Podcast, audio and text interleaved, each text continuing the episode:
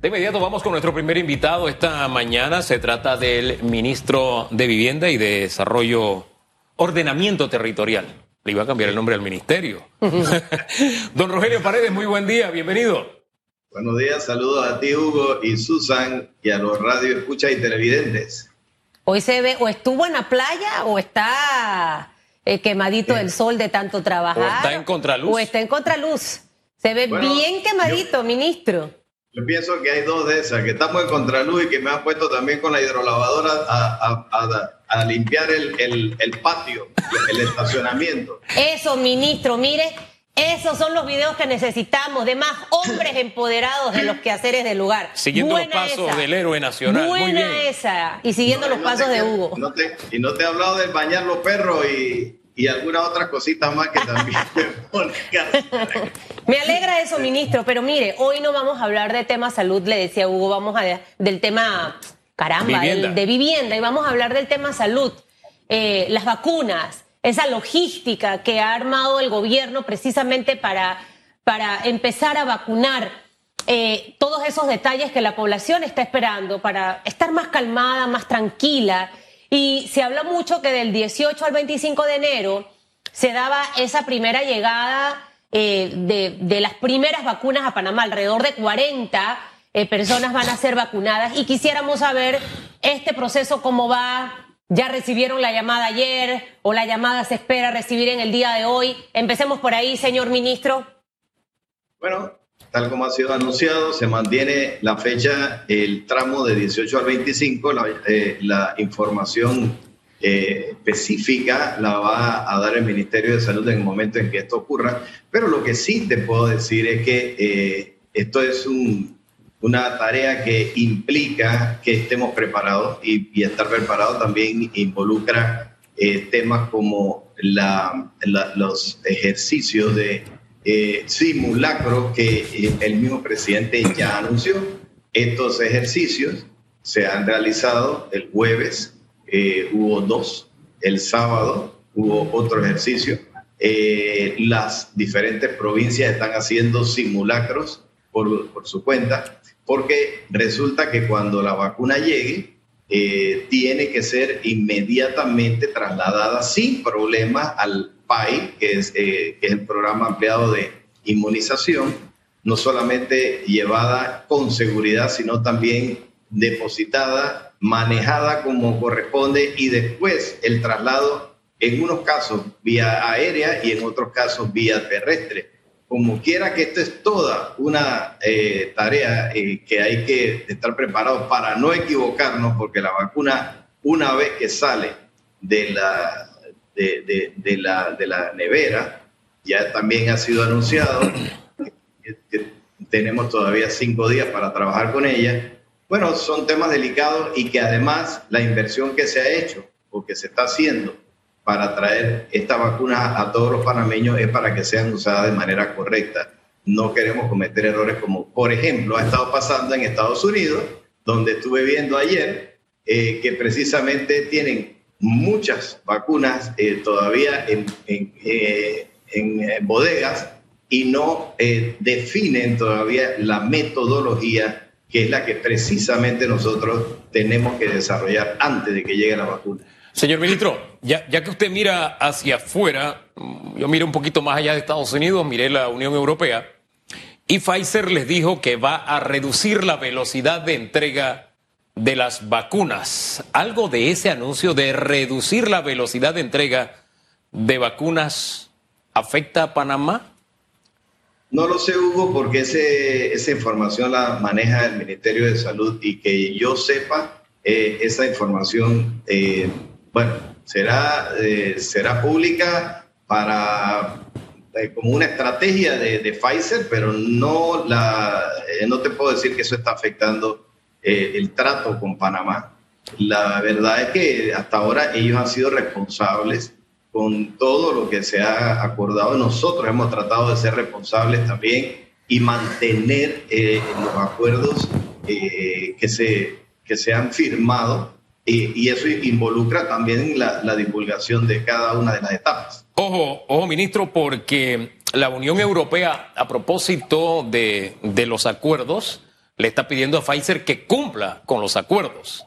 Entonces uno no puede, sino mirar con un dejo por lo menos de preocupación eh, ese, esa realidad internacional. Ahora bien, usted habló de la inversión que se ha hecho.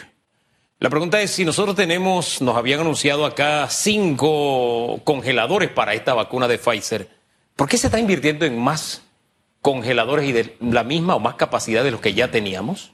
Sí, porque es que los, eh, los congeladores que se van a utilizar son congeladores que no son del Ministerio de Salud y, la, y los procesos de vacunación no acaban aquí con el COVID-19 es que ya llegó COVID-19 y ahí eh, ya corriendo por el mundo una nueva cepa, dicen que es todavía mucho más contagiosa. Eh, tal vez no es más letal, pero sí es más, más contagiosa. Eso significa que si, eso si, le sumas los, eh, la vacunación de influenza, por ejemplo, que es todos los años, y a eso le vas agregando las nuevas cepas, lo más probable es que Panamá siga manteniendo los niveles de vacunación y de coordinación eh, con todas las eh, instituciones, tanto de la Caja como de la, del Seguro Social, eh, perdón, del Ministerio de Salud, en una estrategia de, vacunación constante. Entonces, los congeladores, o en este caso las neveras de baja temperatura,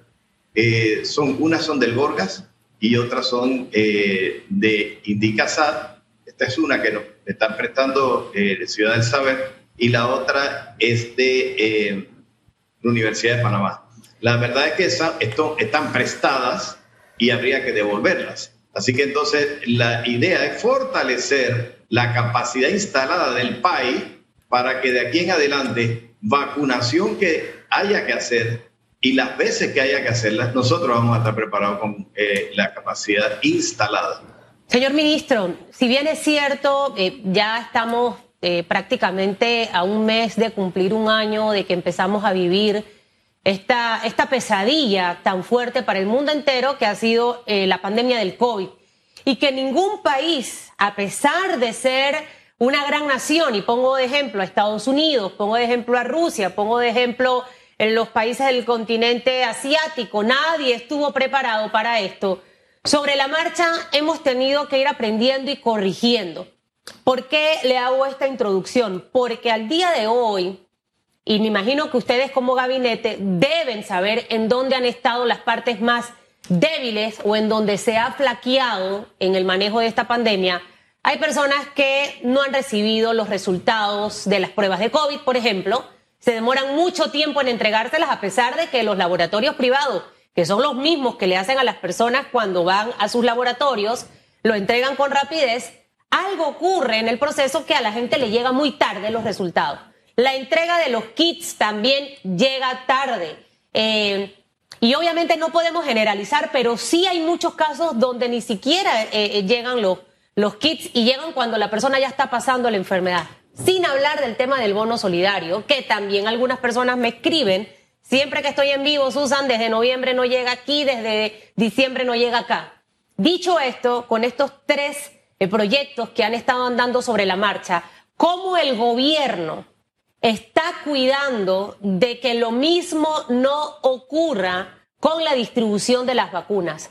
Eh, probablemente salud lidera todo esto, pero asumo que en los consejos de gabinete hay una planificación que les informada a todo el equipo para que estén anuentes de cómo se va a hacer esto. Hay que transmitirle a la población esa tranquilidad de que lo que ha fallado se va a corregir para que el tema de vacunación puede hacerse como tiene que hacerse para calmar esta situación tan delicada como es el COVID?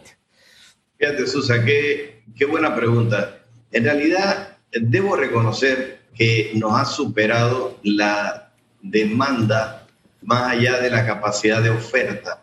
Cuando te digo oferta, me refiero a los equipos de trazabilidad, a los eh, equipos unificados eh, de trazabilidad, los los equipos de respuesta rápida, donde allí se incluyen médicos y personal civil no, no médico.